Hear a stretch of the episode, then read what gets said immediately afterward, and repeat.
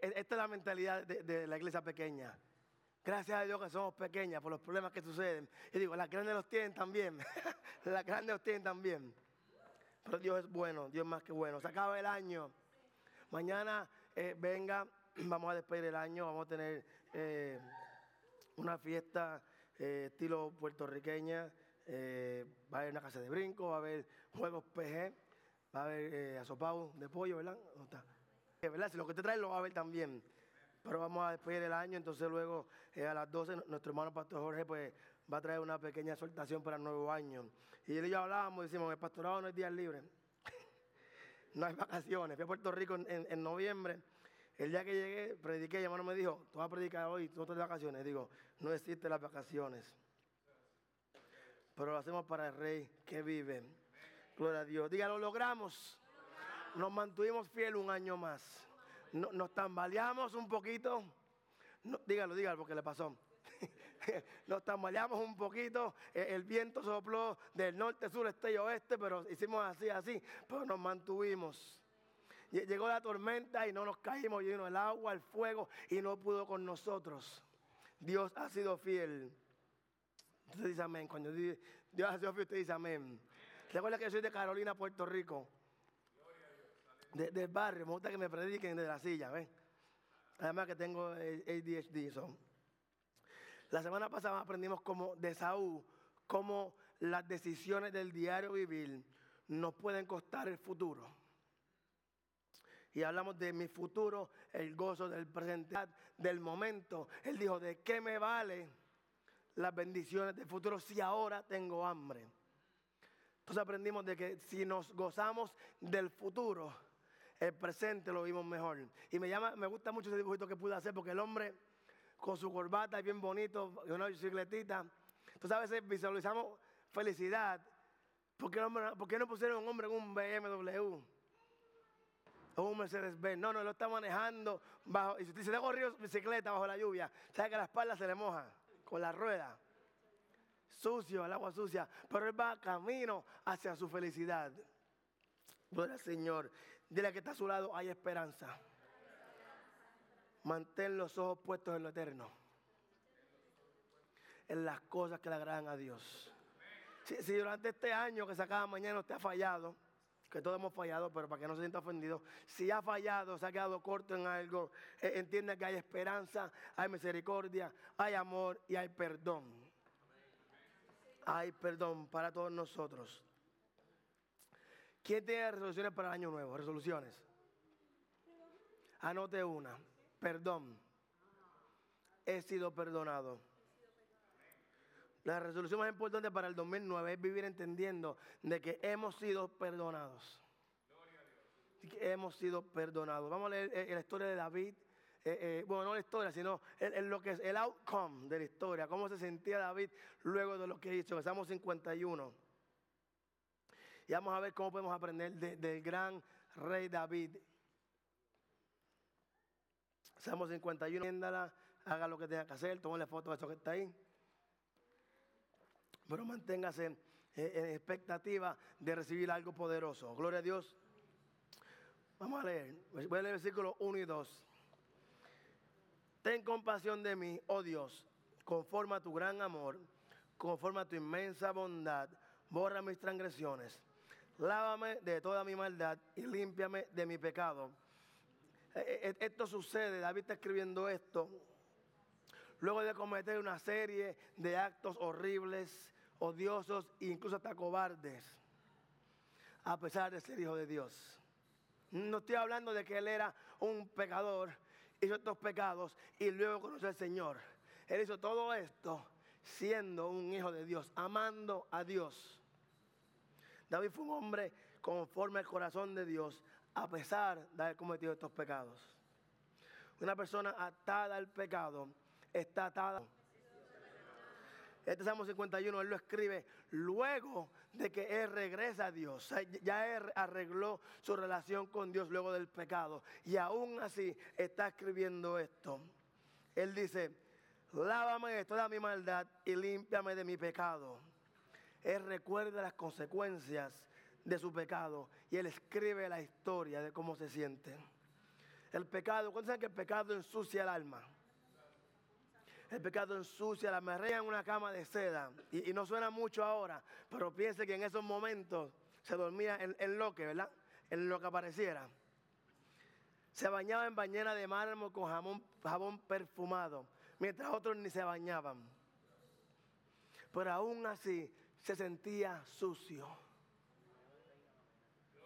Aún así se sentía sucio. Cuando pecamos espiritualmente nos sentimos sucios. Nos sentimos incómodos con nosotros mismos. Usted una vez echado gasolina y le cae un poquito en las manos. Y tú te la lavas. Te la lavaste. Sabes que está limpia, pero como quiera te huele. Apesta. Y, si se, se, desbordó un poquito, te montas al carro. La gasolina está fuera del carro. Usted sale manejando y el olor lo arrastra. Cuando pecamos así que funciona. El pecado lo hiciste aquí, pero cuando te vas te llevas esa peste, ese deseo de no tener nada que ver con aquello que en el momento te lo disfrutaste. ¿Alguna vez usted ha escuchado un cerdo que diga, me siento sucio?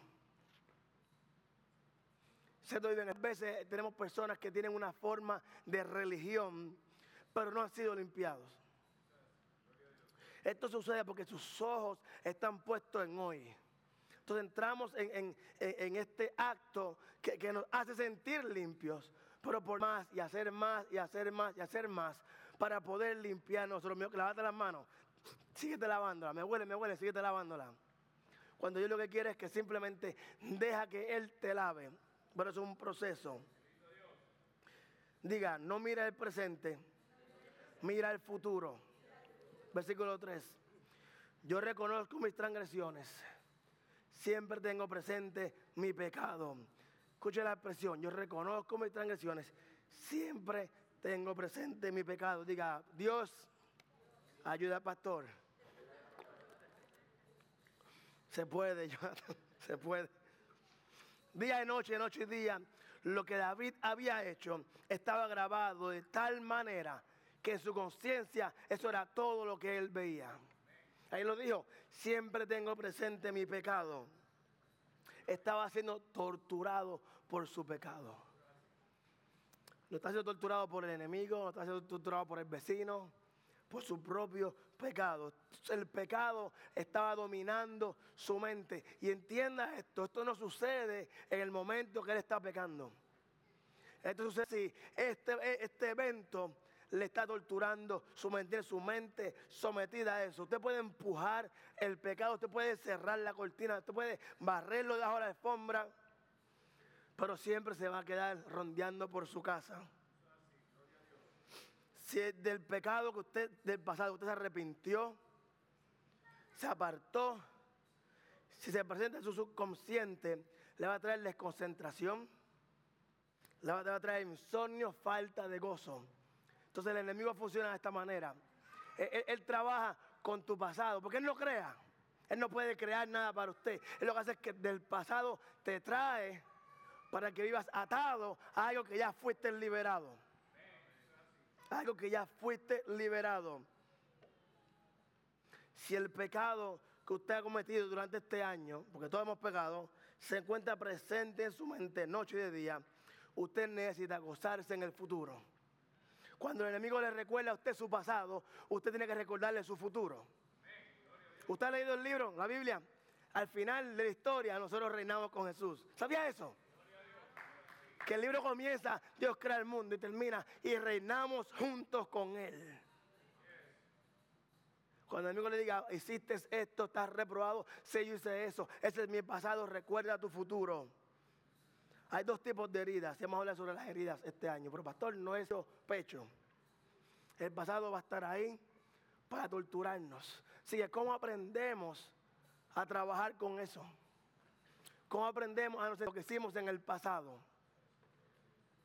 Hay dos heridas importantes, la culpa y la tristeza. Cuando usted hace algo malo, se pone triste cuando lo cogen. Se pone triste. Dice, pero si no lo cogieron, a lo mejor nunca se siente triste. Pero si lo cogieron, sí va a estar triste. Por su trabajo, por su familia, perdió su libertad, lo que sea que perdió. Pierde la culpa, porque dice mi culpa, por mi culpa, por mi culpa. y tristeza. La tristeza duele un tiempo y sana. ¿Cuánto has estado triste? Eso es como que un tiempito y sana. Pero la culpa, la culpa es como una herida que se infecta y tú te pica y tú no te puedes rascar, le da, le da, le da, le da. Y llega el momento que se infecte cada vez peor y peor y peor hasta que se sana. Eso es la culpa. ¿Recuerdan Esaú? E, e, Esaú no pudo, no pudo lidiar con la culpa de que él vendió su primogenitura. ¿Y cómo termina diciendo? Mi padre está a punto de morir, ya pronto mataré a mi hermano. La culpa, estaba tan y tan molesto que e, esa culpa siguió creciendo y siguió infectándose, que ya a él no le importaba ni siquiera la vida de su padre, no le importaba su futuro, le decía, cuando mi padre esté a punto de morir, mataré a mi hermano. David dice, ¿qué he hecho? David también entiende que el pecado deshonra al Señor. Versículo 4. Contra ti he pecado, solo contra ti, y he hecho lo que es malo ante tus ojos. Por eso tu sentencia es justa y tu juicio irreprochable. Mira la primera parte del versículo. Contra ti he pecado, solo contra ti. ¿Contra quién pecó David? David pecó contra su cuerpo, pecó contra su familia, pecó contra el pueblo de Israel. Pero vio el pecado como lo que realmente es. El pecado es una ofensa al Dios que él amaba. Entonces, yo, siempre, esto lo he hecho varias veces. Eh, eh, le he dicho a mi esposa, yo nunca te seré infiel. No porque te amo a ti, es porque yo amo a Dios. Yo estoy hiriendo a Dios. Sin embargo, todos estos pecados no se mencionan. David amaba a Dios y el corazón de David estaba roto porque él había roto el corazón de Dios. Por eso dijo, contra ti, contra ti solo he pecado y he hecho lo malo ante tus ojos. El pecado de David comenzó cuando él decidió no ir a la batalla. Pastor, eso no es malo. Escuchen. Él decidió quedarse en la casa por vago. Recuerden por qué Saúl cometió el error. Por vago. Porque él, venía cansado. Él puede haber dicho, no te voy a vender mi primogenitura, yo me cocino algo. Y él sabía cocinar. Recuerda que el papá le dijo, hey, cocíname algo. O sea que él sabía cocinar. Pero por vago vendió lo que le tocaba. Se estaba, estaba en el castillo dando vueltas, perdiendo el tiempo, aburrido, estar donde tenía que estar, al frente de, su ejército. Y vio a esta mujer bañándose. Diga, el que, el que busca encuentra. Vio a esta mujer bañándose y le gustó. Diga, la vio y le gustó. ¿A quién le suena eso? A Eva. Vio que el fruto era hermoso y le, gustó, le, atrajo. Puso sus ojos en el momento. Él dijo, bueno, yo tengo el poder y la autoridad para agarrarla y deshacerme del esposo. Enviarlo al frente de batalla para que muera. ¿Por qué no hacerlo si, ¿por qué no hacerlo si soy el rey? Si a veces he gozado en el futuro lo que Dios le haya prometido, Él no hubiese estado en la casa sin hacer, no hubiese estado en la guerra. Y muchas veces nosotros, más para los varones, para los hombres, nos confundimos nuestro propósito porque no estamos parados en nuestra guerra. Entonces a veces decimos, eh, eh, eh, esta conversación que tengo que tener con mi esposa es un poquito difícil, así que no la tengo. Tengo, que corregir mi hijo adolescente, tengo que decirle esto y esto, pero no sé qué suceda, mejor no lo hago. Entonces no entramos eh, eh, en conversaciones, no nos posicionamos como Dios nos ha hecho que seamos hombres de la casa, cabeza de la casa y no cola, porque evitamos el conflicto. Y entiende que el conflicto abre una puerta para intimidad. El conflicto abre una puerta para intimidad. David entendía que Dios lo estaba mirando. David entendía que el Dios que tanto él amaba había visto lo que él había hecho. Señor, he pecado contra ti. ¿Usted alguna vez ha pensado cuando va a hacer una palabrita o, algo? Usted ha dicho, Señor, contra ti he pecado. Cuando uno lo hace, uno dice, wow, es grave. Señor, contra ti he pecado. No solo he quebrantado tu ley, sino que he roto tu corazón. Entonces, ¿cuál es el temor de un esclavo? El latigazo. ¿Has las películas? Cuando hacían algo malo, se querían escapar, que querían hacer lo que daba la gana, el miedo de ellos era que iban a dar latigazo. Ahora, el miedo de un hijo que ama es que no quiere romperle el corazón al padre. Es la diferencia entre ser esclavo y ser hijo.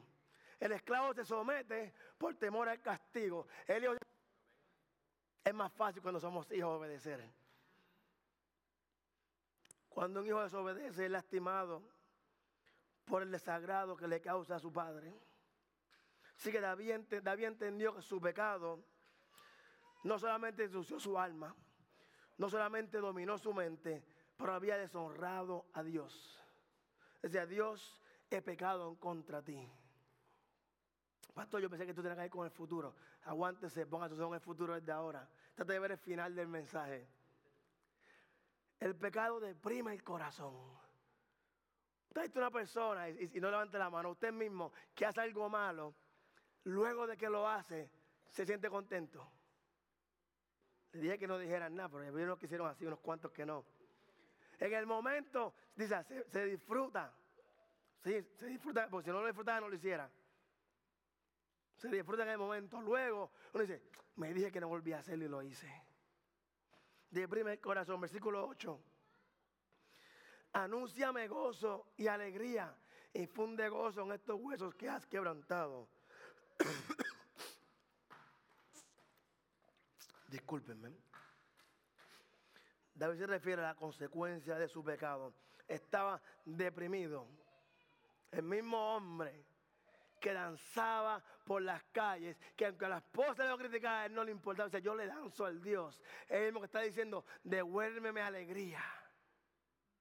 Usted es una persona bien, bien alegre, que cuando llega a, a donde sea que llega, usted sabe que algo malo le sucede. ¿Usted conoce personas así? que son tan y tan y tan alegres que cuando algo le sucede dice, fulano, ¿qué te pasa? Te noto extraño. Ese era David. David era el hombre alegre, alegre, alegre, enamorado del Señor, temeroso del Señor. David no mató a Saúl porque decía, jamás tocaré el ungido de Dios. Y entienda que en ese momento ya Dios había desechado a Saúl y había ungido a David. Que si viene a ver terrenalmente, él podía matarlo y estaba bien. Más haré algo que pueda tan siquiera ofender a Dios. Pero le pasó esto a David. Diga, no estamos exentos. Así que cuídese. No tenía alegría ni gozo. En el momento que David dijo, se ve bien, parecía emocionante. Y yo recuerdo mis tiempos de escaparme. Y, y lo más interesante era cuando tú planificabas y, bien contento. Y una, una cosquillita, pues Marte se ríe y ahorita me regaña. Cuando saca servicio, me Marte que me va a poner aquí la pastor, no puede decir esas cosas. pero, sí, mire, mire, vamos a hablar claro. Si el pecado no le diera satisfacción momentánea, no lo hiciéramos. No, vamos a, ser sinceros. Si no te diera satisfacción en el momento, no lo hiciéramos. Entonces tú planificas y se ve bien y todo, y lo haces y después que termina, es misma cosa. Gózate en el futuro, iglesia. Versículo 12. Devuélveme la alegría de tu salvación, que un espíritu obediente me sostenga. David había perdido su alegría, su gozo. Mire, entienda esto, iglesia. Esto es importante. No se puede estar contento todo el tiempo. No se puede, diga, no se puede. Ahora, no estoy hablando de un sentimiento de satisfacción. Eso se consigue muy fácilmente en la calle. Estoy hablando de gozo y de alegría. Hay una diferencia entre felicidad y gozo. La felicidad depende de lo que sucede alrededor suyo. Usted está feliz. Si le dan, llega al trabajo mañana, el lunes, y le dan un aumento de mil dólares al mes, usted está feliz.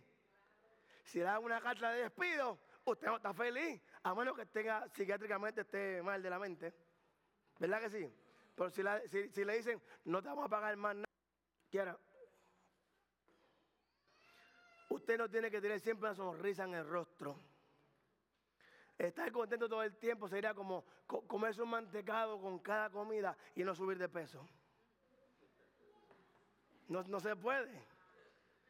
¿Verdad? Ya, quisiera comerte un mantecado y no subir de peso. Eso sería estar feliz todo el tiempo, como que no hay consecuencias. Todo es feliz, todo es feliz, todo es feliz.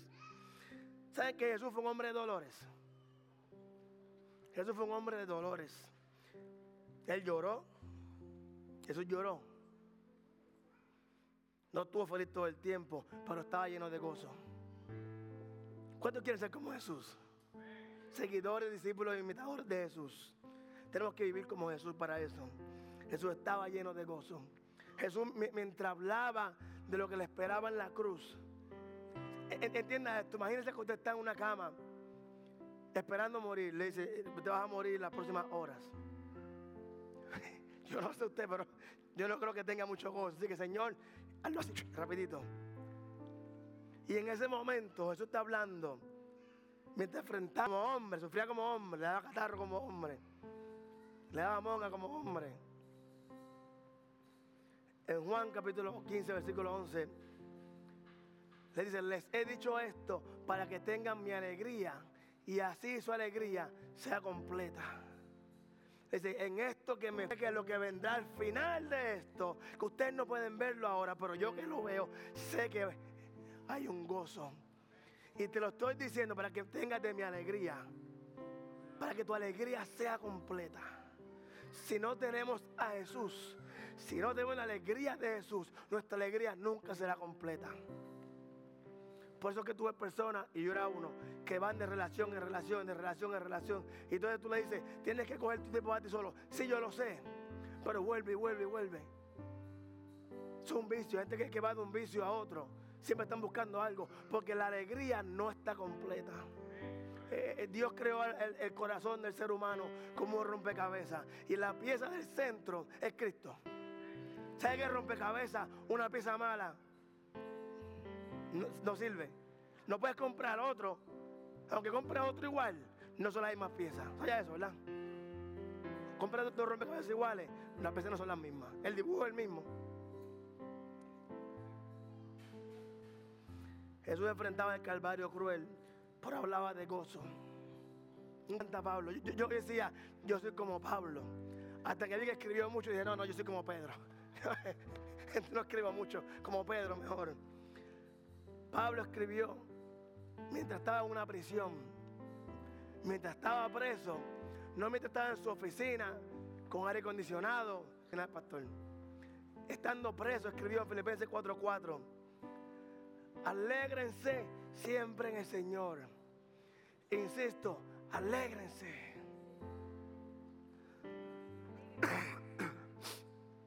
en la cárcel escribió esto.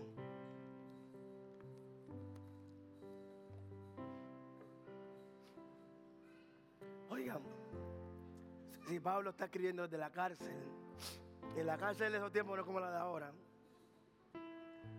Dice, alégrense en el Señor. Insisto, es importante, alégrense. Pablo que está diciendo esto, el gozo del Señor es constante. En nuestra fortaleza. ¿Qué es tu fortaleza? ¿Qué es una fortaleza? Un castillo. La fortaleza, usted entra en un castillo, nadie puede atacarlo desde ese lugar eso es un castillo, el morro, una fortaleza, fortaleza del, no sé el nombre, San Felipe de Morro, ¿verdad? Algo así se llama. Pues el nombre es la fortaleza, tal y tal y tal. Usted entra y hay cañones para defenderlo a usted. Hay murallas, así de entra en el gozo del Señor. Y lo que venga de afuera no te podrá atacar. Entonces entienda esto, porque medimos la vida de acuerdo a cuán feliz estamos. La felicidad es un termómetro que registra, que marca las circunstancias. Circunstancias buenas, estamos happy. Circunstancias malas, estamos tristes. Sin embargo, el gozo es el termostato que controla las circunstancias. Yo esperaba más emoción de ustedes cuando yo escribía el mensaje. Pues voy a decirlo otra vez, otra vez. no se pierda, escuchen. La felicidad es el termómetro que mide alegría. Pero el gozo es el termostato que controla las circunstancias. Así que su gozo va a decidir cuán alegre usted se encuentra. Pastor, que mi carro no tiene aire. Oye, tienes un carro, gózate. Mi trabajo no es el mejor. Oye, tienes un trabajo. ¿Quiere más? Vete conmigo para Uganda. Vamos para Uganda. Vamos para África. hace, la iglesia dura, empieza a las 11 de la mañana. ¿La cosa se acaba? No se acaba. La gente duerme en el piso, se levanta, sigue adorando a Dios. La comida un cubo así de grande con un, con un canto de palo mezclando el arroz. Sí, cuando, cuando piense en, que la silla no, está cómoda, piensa en Uganda.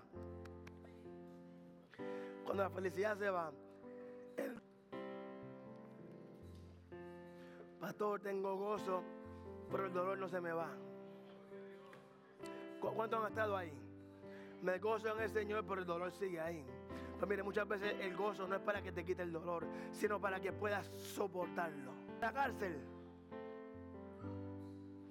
El gozo de Jesús, aunque Él oró, no lo libró de la cruz.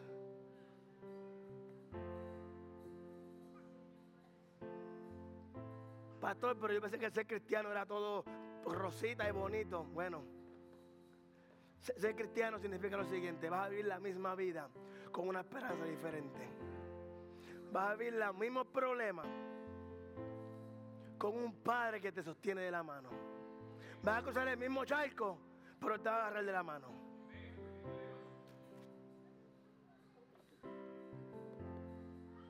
En medio de un dolor insoportable puede haber un gozo sobrenatural. Este es el problema. Y con esto termino, hermano de Facebook. El, cristiano del 2019 que viene ahora es el mismo Dios. Amén. No lo vemos cristianos. Dice la Biblia que Pedro caminaba y que la sombra de Pedro sanaba a la gente. Traía a los enfermos para afuera. Entonces, ¿qué pasa? Lo sobrenatural para ellos era lo normal. Se supone que para nosotros lo sobrenatural de Dios sea la norma. Se supone que cuando oremos por la gente, la gente se sane. Te pongamos manos, la gente se sane. Mismo Dios, la misma Biblia. Diga, pero hay un precio. Pablo en la cárcel decía, yo me gozo en el Señor. Nos da calor, bendito sea el Señor. Miremos el futuro, iglesia. Que el futuro sea el gozo del presente. ¿Qué significa? Mira lo que significa, para que entienda todo el mensaje. Lo que hoy yo veo no es lo que me motiva a caminar. Es lo que cantaba hace un rato. Lo que tú harás en mí y a través de mí. Lo que prometiste, eso es lo que me da gozo hoy. Los hermanos que nos ven en Facebook, Dios los bendiga. Tengan una feliz despedida de año, un hermoso comienzo de año. Manténganse en sintonía. Gracias por su eh, fidelidad. Mm, mm, es un mensaje pastoral, un consejo pastoral. Veamos a Dios no como un mago. Vamos a ver a Cristo como un Dios. Él provee, sí, Él provee, Él, sabe tener cuenta de nosotros. realmente tenemos que, que ah, y hablar. Tenemos que, tenemos que, meternos en serio con Dios. el domingo comenzamos a ayunar. Miren, nunca ha ayunado. Qué bueno. Siempre hay una primera vez. Usted nunca caminó, hasta caminó. Vamos a ayunar, vamos a orar. Para este nuevo año, diga, yo, quiero que mi relación con Dios crezca. Yo voy a buscar que mi relación con Dios crezca. Entonces, yo quiero bajar de peso. Yo, quiero que mi matrimonio se arregle. Y, metemos las manos en lo que yo estoy trabajando. Vea la película War, uh, uh, Room. Si no la has visto, véala. Oración, oración, oración. Si hay una persona entre nosotros que, diga, bueno, yo no, no he caminado muy bien con el Señor, o tal vez nunca he entrado en la vida del Señor, o nunca he tenido una relación con el Señor, simplemente he asistido a la iglesia. A mí me tomó tres meses yendo a la iglesia. Les dije al principio que hoy puede ser su día. Año nuevo, vida nueva. Yo voy a abrir el altar y tú puedes cantar algo. Y tomamos dos minutos para meditar según se acaba el año, medita en su vida. esto es entre usted y Dios. Na- nadie va a condenarlo, nadie va a juzgarlo, na- nadie va a, ah, ¿qué, está haciendo fulano? No, no, no. Esto es entre usted y Dios. Medite en su vida, el Señor. Y, y todos estamos en este barco, todos hemos pasado por ahí. Señor, no te creí en esto. Dudé en esto, perdóname. Vamos, vamos a adorar al Señor. Permita que el Espíritu obre en su vida. Y si esa oración pasa al frente, oramos por usted y con usted. Pero no se vaya tal como vino, por favor.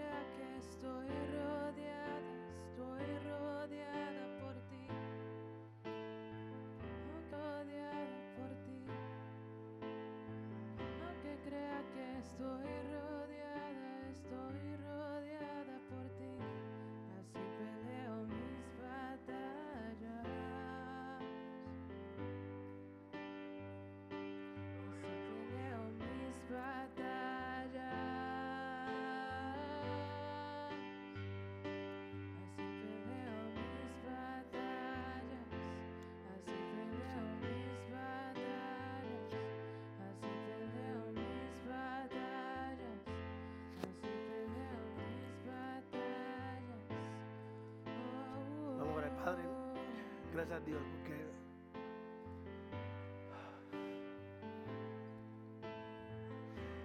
aunque somos infieles, tú eres fiel. Au- Aunque no damos el máximo, tú nos has dado el máximo. Padre, ayúdanos a creer, ayúdanos a caminar hacia ti, Señor. Padre, sea una mente cautiva, mi Dios. Revélate, Señor. Experiencia contigo, Señor. Más allá que una canción, más allá que, que, que una lectura, una experiencia contigo, Dios. Que transforme todo, un encuentro genuino, mi Dios. En el nombre de Jesús, Dios.